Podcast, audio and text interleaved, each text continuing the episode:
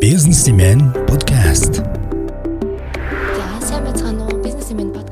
74 дахь дугаар эхэлж байна. Энэ удаагийн дугаарт ай гэрээ эзэгийн төслийн зөвлөх MDS Hanlex хуулийн фирмийн партнер Батбоён оролцохоор ирсэн байна. За өнөөдрийн подкастаар бид нараад занаас ажиллах үеийн хууль эрх зүйн зохицуулалтын тухай ярина. За энэ хүү подкаст маань эх 7 хоногийн мегмар гарагт зохион байгуулагдах занаас ажиллах үеийн хууль эрх зүйн зарим зохицуулалт сэдвтэй вебинарыг өгтөн хийж байгаамаа. За өнөөдрийн подкастыг Businessman сэтгүүлийн сэтгүүл сайтын сэтгүүлч Мишель миний бие хөтлөнө. За та бүхэн манай подкастыг Apple болон Google-ийн podcast application, M+ application болон манай Businessman-ийн сайт мөн YouTube сувгаас хүлээн авч сонсох боломжтой шүү. За сайн байна уу та? Сайн байна. Дремэнд та эхлээд өөрийгөө танилцуулах уу?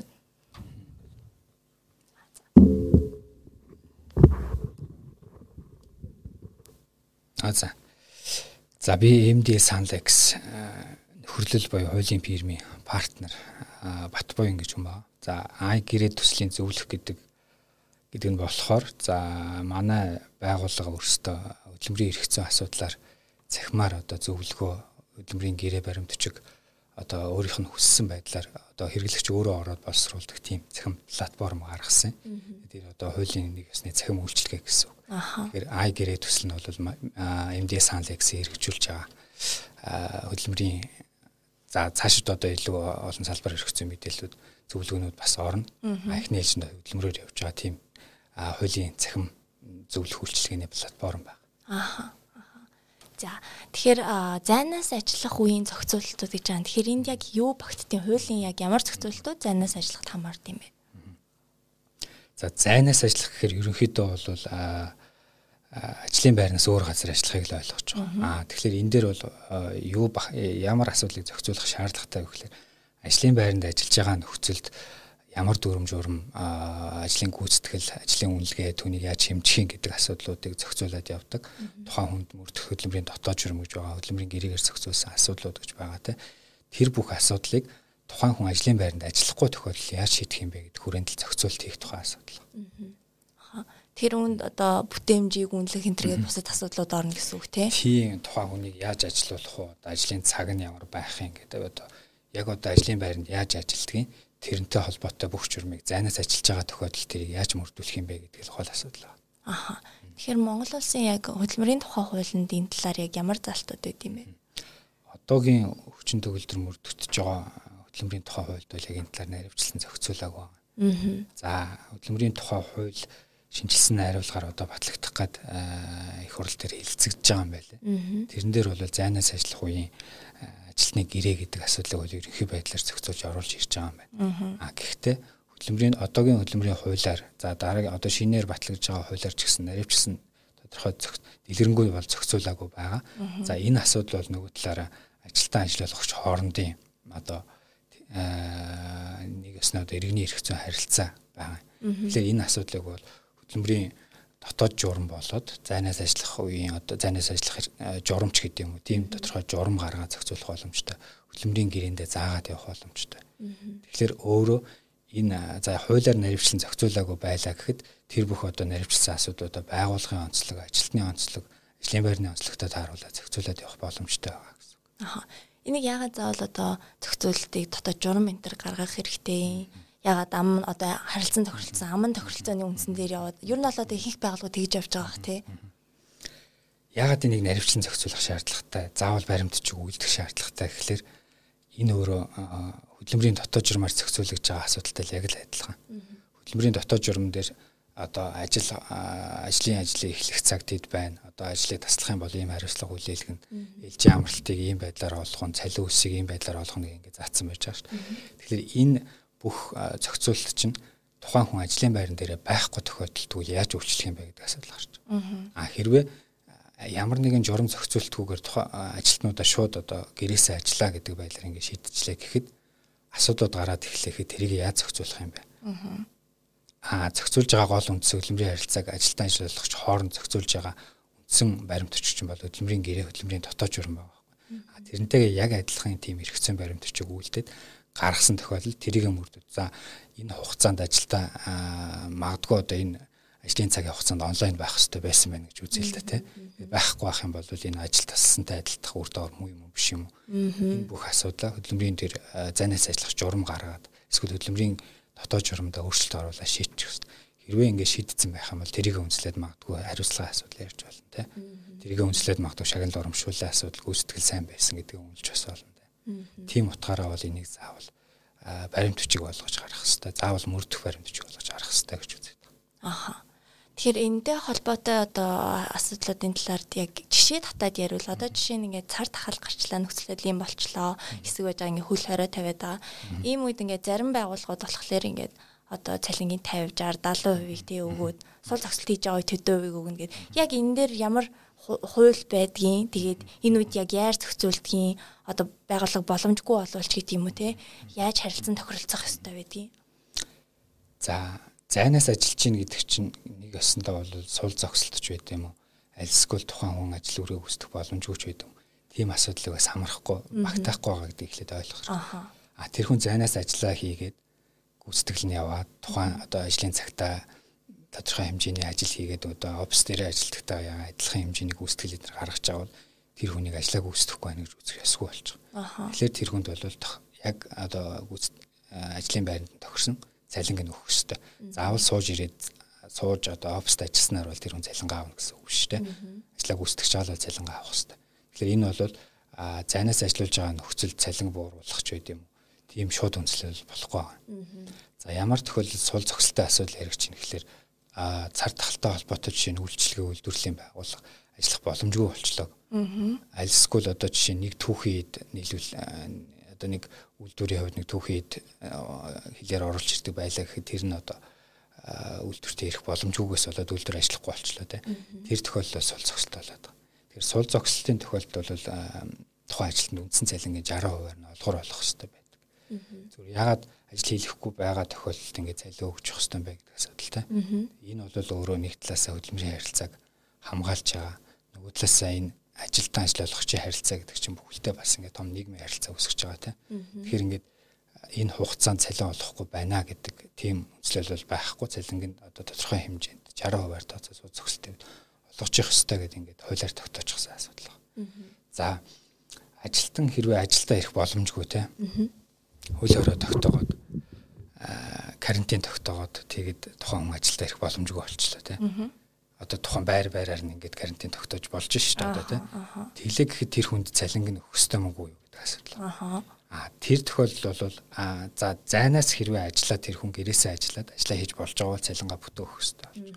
Аа хэрвээ зайнаас ажиллах боломжгүй ажил байгаа бол ажилтан ажил үүрэх ажилдаа ирэх боломжгүй болсон хүндэтгэл үүсэх шалтгаан та үдшгүй хүчин зүйлийн нөлөөлөл өртсөн гэж үзэх тийм үндэслэл болж байгаа гэсэн. Аа тэр тохиолдол яадаг гэхээр бас үндсэн цалингийн 50%-аар олгоор болох хэрэгтэй. Бас нөгөө адилхан хөдөлмөрийн зах зээлийг хамгаалах, ажлын байрыг хамгаалах тухайн орлоготой байх хэрэгтэй тий. Давч өөрчн зүйлийн нөлөөлөлд өртөөд гэртээ сууж байгаа ч гэсэн амжиргаа залгах ч гэдэм үү те тухайн хүний одоо ажлын байрыг хадгалах одоо амьдрах боломжийг хангахын тулд тодорхой хэмжээний орлоготой байх хэрэгтэй. Тэр утгаараа бол 50% олгор олгоно гэдэг хөдөлмөрийн хуулиар заасан. Тэгэхээр одоо юуны цар цар тахал гарлаа. Тэгээд үнээс болоод одоо ийм давшгүй хүчин зүйл гэдэг юм одооноос эхлээд одоо жилийн өмнөөс эхлэж гэдэг юм хүмүүс ингээд байх хэвээр байна гэж ойлгож эхэлж байна. Тэнгүүт энд яг юу багтсан байх хэвээр юм. Тэгээд энэ дээр бас та одоо ингээд хуулийн фирмд ажиллаж байгаа туршлагаасаа харахад манай компаниуд юу нэг талаар ойлголт хийш сайтай байна. За давшгүй хүчин зүйлийн тухайд бол ерөнхийдөө гэрээнүүдэд бол давшгүй хүчин зүйлийн тохиолдол ингээд ямар одоо тохиолдол байдгүй гэдгийг ингээд ерөнхийдөө заачихсан байдаг. Ерөнхийдөө загвар маягтай явдаг тохиолдлууд их байдаг. Тэгвэл энэ ковидтай холбоотойгоор магадгүй тэрийг илүү наривчлах тодорхой заах хэрэгцээ бол яхаргүй гарч байгаа. Аа жишээ нь бол давтшгүй хүчин зүйлийн нөлөөлөлд өртсөн тал нь одоо үүргээ биелүүлэх боломжгүй болвол тухайн талыг үүргийн зөрчил гаргаагүй гэж үзнэ гэж байгаа. Энэ юу гэсэн үг гэхээр хэрвээ одоо нэг бараа нийлүүлэх хэрэгтэй байж байгаад очиж ажиллаа хийх хэрэгтэй байтал карантин тогтоогоо хөлөөрөө тогтоогоо тухайн очиж ажиллах боломжгүй болчвол давшгүйчин зүйлийн нөлөөлөлд өртөчлөө гэж үзэж байгаа. Тэгэхээр тухайн үүргээ биелүүлээгүй бол магадгүй гэрэн дээр ингээд торгуул эднэр заасан байдаг шүү дээ. Энийг хийхгүй бол тийм чинь торгуул алтан төлнө гэд. А хэрвээ би ийм нөлөөллийн улмаас давшгүйчин зүйлд өртөцсөний улмаас энийг хийж чадаагүй маа гэж байгаа бол тэр торгуул төлөх байд юм алдан төлөх хариуцлагаасаа чөлөөлөгдөх боломжтой гэж үзэж байгаа. Энийг бол хөдөлмөрийн тухайн гэрээндээ байгуулж байгаа гэрээндээ зааж өгдөг. А тэгвэл энэ дээр нэг бүх тохиоллыг бол шууд давчгүй хүчин зүйлээ гэдэг ингээд ерөнхий байдлаар тайлбарлагддаггүй.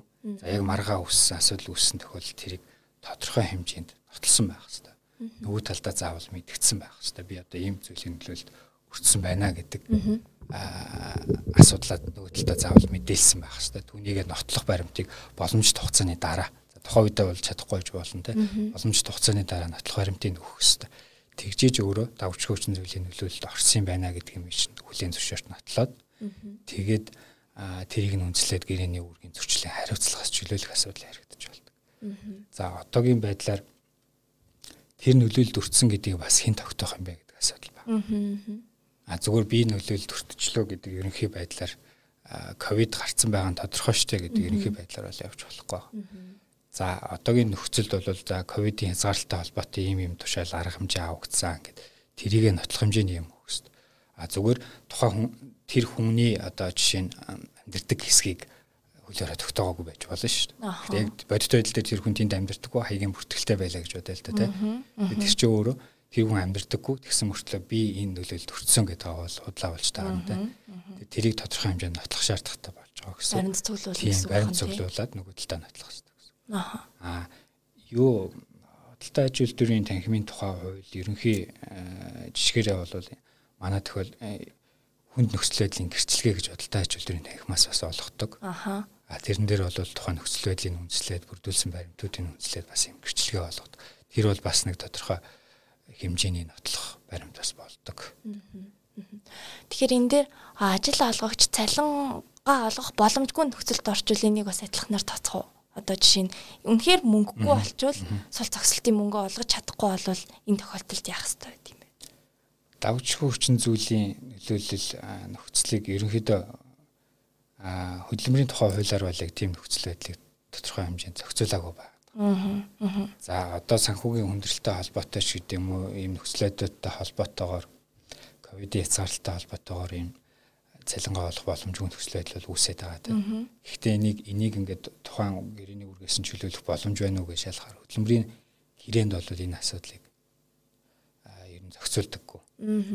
Аа хөдөлмөрийн тухай хуулиар бас энэ асуудлыг зохицуулдаг Аа тэгэхээр гэрээнд зохицуулаагүй асуудлыг үндэслээд би одоо санхүүгийн хямралд орчихсон учраас цалингаа тавих боломжгүй байна гэдэг асуудал ярих өндөрлөлттэй нөгөө талаасаа боломжгүй болчиход байгаа. Аа нэг талаасаа зүгээр хөдөлмөрийн хуулийн агуулгын талаасаа харахаар ажил олгогч гэдэг үүрэг хүлээж байгаа бол цалин хөдөлмөрийн хүйсийг олгох гэдэг үүрэг нь бас хуулиар хөдөлмөрийн гэрээгээр хүлээсэн үүрэг болчиход байгаа. Аха. Тэгэхээр тэгэхээр бол шууд би одоо санхүүгийн хямралд орсон учраас цалингаа тавих боломжгүй гэж ингээд шууд татгалзах нөхцөл бол байхгүй бол үндэслэл үндэслэлгүй болчиход байгаа. Ааха. Тэгэхээр ер нь энэ им мэдийн асуудлаас ер нь сэргийлэхэд бол анханасаа хөдөлмөрийн гэрээ болон дотоод журам бүх юмдаа л энэ асуудлуудыг тооцоолж ер нь тусгаж явах нь зөв байх нь тийм үү? Тийм. Гэхдээ хөдөлмөрийн гэрээгээрээ ерөнхийдөө зүгээр энэ асуудалд өртсөн тохиолдолд магадгүй манай байгууллага санхүүгийн хямралд өртсөн тохиолдолд цалингаа тавьж болохгүй гэдэг заалт заах нь өөрөө хүчин төгөлд рүү буюу гэдэг асуудал чинь эргэлзээтэй. Аха. Яагаад тэгэхээр за хөдөлмөрийн тухай хууль тогтоомжийн хүрээнд бол энэ давчгүй хүчин зөвлөл нөлөөллийн асуудлыг бол ажиллуулагчийн одоо үүрэг ажиллуулагч өөрөө нэг талаасаа цалин олгох тухайн хүнийг ажлын байраар хангах үүрэг гэдэг нэг талын ойлголт байгаа. Тэгэхээр тэр байдлаас нь авч үзэх юм бол хөдөлмөрийн гэрээнд ийм залт оруулах боломжгүй нөхцөл байдал үүсгэж юм шиг ийм эргэлзээтэй маргаантай асуудлууд байна. Аа тэгэхээр энийг яаж зохицуулах вэ? Тэгээд шинжилсэн хөдөлмөрийн одоо хөдөлмөрийн үйл шинжлэгдэж байгаа энд энэ талаар зохицуулалтад орсон уу? Хөдөлмөрийн хуулиар бол зөвхөн зайнаас ажиллах тохиолдолд хөдөлмөрийн гэрээ байгуулах гэдэг ерөнхий зохицуулалт байгаа. За дуудсан тохиолдолд дуудлагын одоо тийм хугацаанд бэлэн байсан бэлэн бай. Тэр хугацаанд ажил үргээ гүйцэтгэе гэдэг асуудлыг тусдаа зохицуулж болно гэдэг тийм ерөнхий заалтууд бол байгаа. За яг шууд ингээд давчгүй хүчин зүйл орцсон тохиол ажил олох хүчин цалингаа тавихгүй байж болно ч гэдэг юм уу. Тэрийг зөвшөөрөх тийм нөхцөл бол байхгүй. Тэгвэл зайнаас ажиллах яг асуудал дээр ямар хөө зохицуулалт орж байгаа юм бэ? Ямар твшил гарч байгаа одоо ерөнхийд нь заасан байдаг гэж та ярьж штэ тий. Тэгэхээр шинэ хуулинд энэ талаар За шинэ хуулиар бол зайнаас ажиллах ажилтны хөдөлмөрийн гэрээ гэдэг шинэ хуулиарч яг шинжилсэн хариулгын төсөл одоо хэлцэж байгаа. Тэрэн дээр бол зайнаас ажиллах ажилтны хөдөлмөрийн зайнаас ажиллах ажилтны гэрээ гэдэг ерөнхий зохицуулт бол байгаа. Тэр нь бол одоо оршин суугаа газраа одоо ажлын байрнаас өөр газар ажил үргээ гүйцэтгэж болох тэр тохиолдлыг л ерөнхийдөө зөвшөөрсөн гэсэн үг. А одоогийн төвшин ч гэсэн тэр байдал зөвшөөрөгдөж байгаа. Ягаад тэгэхээр энэ харилцаа чи өөрөө ажилтан ажиллах хоорондын харилцаа чинь тохиролцооны үнцэн дээр боломжтой. Энэ нэг талаараа иргэний зүй харилцаа. Иргэний зүй харилцаа гэдэг агуулга нь болохоор тухайн одоо талууд нь тохиролцоод гэрээгээ байгуулчих. Тохиролцоод одоо жишээ нь хөдөлмөрийн гэрээндээ би зайнаас яаж ажиллах уу гэдэг асуудлаа тусгаад явчих тийм боломжтой гэсэн. Аха. Аха. Тэгэхээр ерөнхийдөө зүгээр хуулийн хуулиар бол зарим асуудлыг заал зайлшгүй одоо ингээд наривчлаад хатуу зохицуулаад авах шаардлага бас байдаггүй.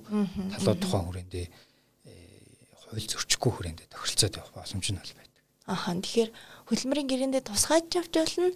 Занаас ажиллах шаардлага гарсан үед шинэ гэрээ байгуулаач явж болно гэсэн үг үү тийм. Аа хөдөлмөрийн гэрээнд нэмэлт өөрчлөлт оруулаад явж болно гэсэн үг. Аа зүгээр аа бүх тохиолдол бас занаас ажиллах журам компанид хэрэгтэй байна уу гэдэг аа жишээ нь одоо ингээд урьдчилаа занаас ажиллах журам гаргалаа гэж бодъё л да тийм одоо ингээд хөлөөрөө тогтоогоод байна. Тэр тэр бүх тохиолдолд зайшгүй хэрэгцээтэй болно те. Тэр утгаараа тогтоож байгаа бол ямар тохиолдол жишээ нь ямар ажлын байранд эхний ээлжинд тэргүй ээлжинд зайнаас ажиллах шаардлага тавих юм бэ гэдэг юм орчлаа тавуулчих болно те. За ямар хүмүүсийг эхний ээлжинд зайнаас ажиллах бодлого хэрэгжүүлэх юм бэ? Жишээ нь одоо ковид эрсдэлтэй гэдэг утгаар нь магадгүй а өндөр настай хүн байж болж байна те. Хүүхдтэй хүн байж болж байна жирэмсэн эмэгтэй байж болж байна. Тэр утгаараа энэ хүмүүсийг хамгийн ихэнд зайнаас ажиллуулах бодлогоор хэмтэлнэ гэж болно те. Тэгэхээр ингээд ерөнхийдөө бол зайнаас ажиллана гэдэг гэдэг нь одоогийн хөл өрөөний нөхцөл байдалтай холбоотой бас гадна. Ер нь ямар тохиолдолд ажилтныг зайнаас ажиллуулж болох юм бэ? Магадгүй зүгээр заавал офисаар суух шаардлагагүй, зардлаа хэмнэх шаардлагатай гэж үзэх юм бол ковидтай холбоогүйгээр зүгээр зайнаас ажиллаж болно шүү дээ, тийм. Тэр тохиолдолд тэр хүмүүсийг яаж ажиллуулах юм гэдэг журам бас тогтчихно, тийм. Ерөнхий агуулга бүтцийн хувьд одоо түрүүн та хэллээ жишээ нь ажлын цагийн үеэр онлайн байх ёстой гэдэг ч юм уу тийм. Ийм мэтэр ямар ямар маягаар яг ямар зохицуулалтаар ингэж одоо энэ журмыг боловсруулж болд юм бол. Аа ер нь бол зүгээр энэ журам гаргаж байгаа зорилго бол ажлын байранд ажиллаж байгаа бүтээмж гүйцэтгэл үүрэг хариуцлага зайнаас ажиллах тохиолдол яг адилхан хിവэрэ байх тохиол асуудал. Тэгэхээр зайнаас ажиллаж байгаа гэдэг нь нэг э, оффист ажиллахаас нэг шалгуур онцлогтой асуудал бол биш. Тэгэхээр оффис дээр зохицуулж болдог, ажлын байран дээр зохицуулж болдог бүхэл асуудлыг зайнаас ажиллах э, тэр зохицуулт юмд оруулах боломж бол байгаа гэсэн. А гэхдээ магадгүй одоо жишээ нь тэр хүний ажиллаж байгаа гэдгийг яаж үзэх юм бэ? Гүйцэтгэл ажиллааг үүсгэж байгаа гэдгийг яаж шалах юм бэ гэдэг асуудал үүсч болно тэр тохиолдолд бол ихэнхдээ технологи ашиглах. Одоогийн э, компаниуд ч гэсэн жишээн дээр харж болж шүү дээ. Технологи системүүд ашиглаж. Тэр хүн ажлаа тодорхой хугацаанд гүйцэтгэж чинь үү, онлайн байна уу гэдэг ч юм уу. Тэр бүх асуудлын технологийн тусламжтайгаар шийдэж явах боломж. Тэгээ энэ тал дээр олон улсын сайн туршлагууд юу байна вэ? Ер нь яаж зохицуулсан байд юм бэ? За ер нь бусад орнуудад ч гэсэн ерөнхийдөө энэ зайнаас ажиллах хэрэгцээ шаардлага нэмэгдэж байгаатай холбоотойгоор хамгийн одоо оновчтой зохион байгуулж байгаа асуудал л ерөөсөө яг тохирох шийдэл, тохирох технологи ашиглах асуудал баг шүү. Жишээ нь нэг төсөл дээр ажиллаж байгаа бол тэр төсөлтэй холбоотой хүмүүсийг зохицуулдаг олон систем програмууд байдаг те. Тэр болгоныг ашиглаад тухайн хүний өдөрт хийх ёстой гүйцэтгэл одоо нэг гүйцээх ёстой ажлууд байж болно те. Тэр болгоно хангасан уу юу гэдгийг тухайн тэр технологийн тусламжтайгаар, системийн тусламжтайгаар хянаад явдаг. Тийм нөхцөл байна. Аа зүгээр за одоо хөл хориотой холбоотой эдийн засгийн нөхцөл байдалтай холбоотой магадгүй тийм үнэтэй том хэмжээний технологи компаниуд асуудалд программыг бас судалдаж авч чадахгүй байж болно те. Тэр тохиолдолд магадгүй өөрийнхөө боломжийн хэмжээнд тохирох сонголтууд нь бас мэдээж байж байгаа. Аа тэрнээс гадна зүгээр ажилтны гүйцэтгэлийг ямар ажил тодорхой хэмжээнд гүйцэтгсэн юм бэ гэдэг талаар тухайн ажилтнаасаа тайлан авч бас болно тийм. Аа одоо цагийн нэр хвчлэлтэйгээр те тэдэс тэдэн цагийн орон тийм ажлууд хийсэн. Тэрийг бол тэр удирдлагатай хүлээлгэж өгсөн ч байт юм уу те. Тэгээд тэрнтэй холбоотой дараагийн одоо ажил нь тийм ажил байсан. Тэрийг тэдэс тэдэн цагийн хооронд төсөн энэ ажлын үр дүн юм байсан. Бичгээр одоо цахимаар бичээ тайлангаа явуулдаг тийм байдлаар ч одоо зохицуулж байна. Аа Тэгэхээр эндээс жоохон сэдвээсээ хайлаад бас нэг байна. Хөдөлмөрийн тухай хуулийн шинжилсэн арилгын төсөлтэй яг тусж байгаа аа юу хамгийн чухал одоо онцлог өөрчлөлтүүд нь юу байна вэ? Энэ энэ бас сонирхолтой байж магадгүй гэж бодоод. За хөдөлмөрийн тухай хууль бол ерөнхийдөө одоогийн үйлчилж байгаа хөдөлмөрийн тухай хууль бол 1999 оны хууль байгаа. Тэрнээс хойш бол нэмэлт өөрчлөлтүүд тодорхой хэмжээнд орж исэн.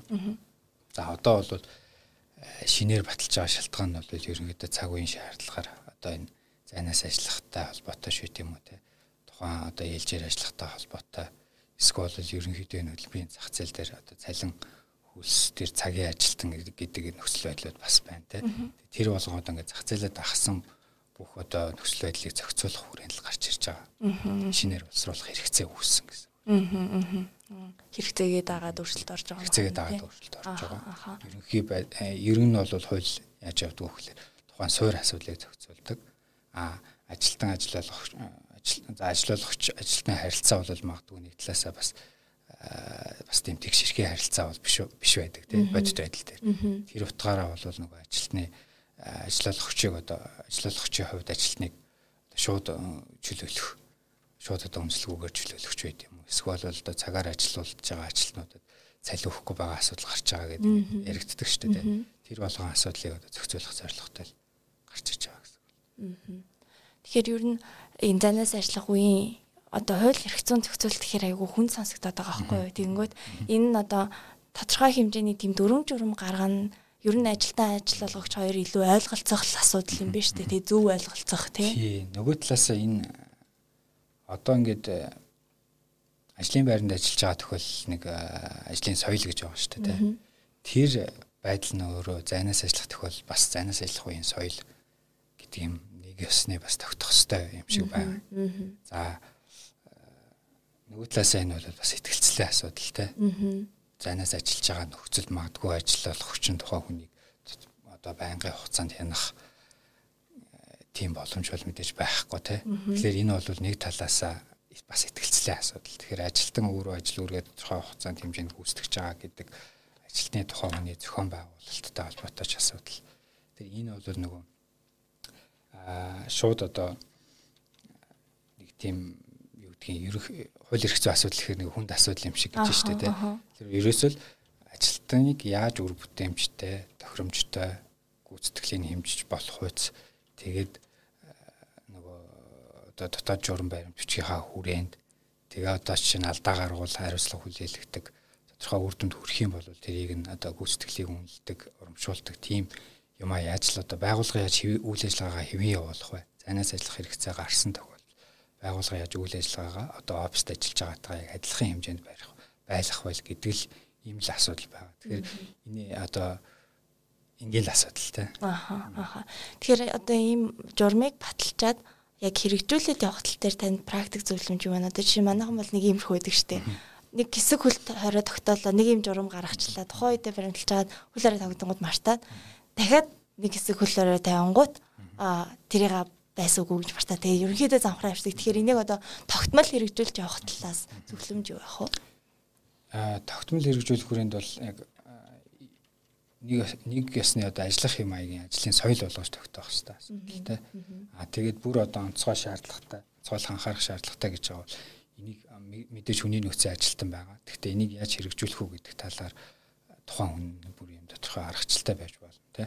Одоо журмандаа одоо гүйцэтгэлийг ингэж хянана, удирдлагууд нь ингэж тайлагна гэх юм бол тэрийг бүгд нь нэгтгээд одоо зайнаас ажиллах үед ийм арга хэмжээ авагдсан энэ дээр анхаарах шаардлагатай зүйл нь юм байсан ч гэдэг юм уу те.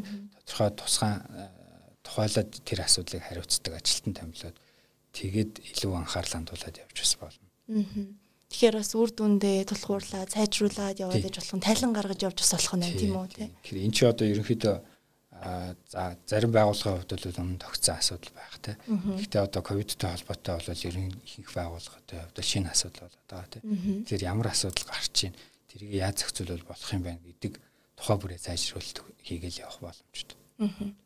Аа энэ дээрс одоо янз бүрийн одоо энийг бол тодорхой хугацааны одоо төр зургийн гэдэг юм уу дүрм журм гэж ойлгож болох нь шүү дээ зохицуулалт гэж. Тэгэхээр иймэрхүү дүрм журм боловсруулахдаа ер нь компаниуд ихэвчлэн юун дээр алдаад байдаг вэ?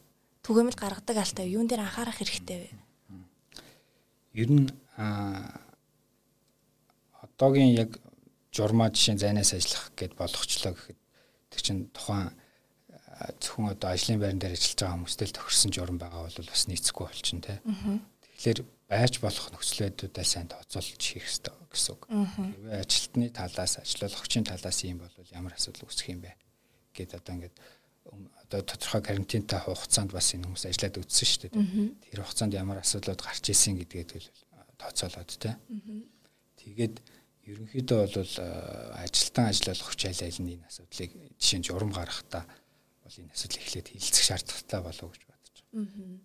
Энэ тохиолдол энэ зүгээр тэр тохиолдолд энэ зүгээр ингээд тодорхой хэмжээнд хилцэж байгаад гаргасан тохиолдолд ажил талдаа хэрэгжүүлэх бас боломжтой байна те. Ажиллагчийн зүгээр шууд нэг журам гаргаад тавилаа гэхэд энэ бодитол төр хэрэгжих боломжгүй байж болно. Тэгэхээр бүх нөхцлөлөө харж агаад аль болох ажилтан ажиллагч хоорондоо зөвшөлдсөж байгаа юм журам гаргах нь илүү үр дүнтэй хэрэгжих боломжтой. Аха.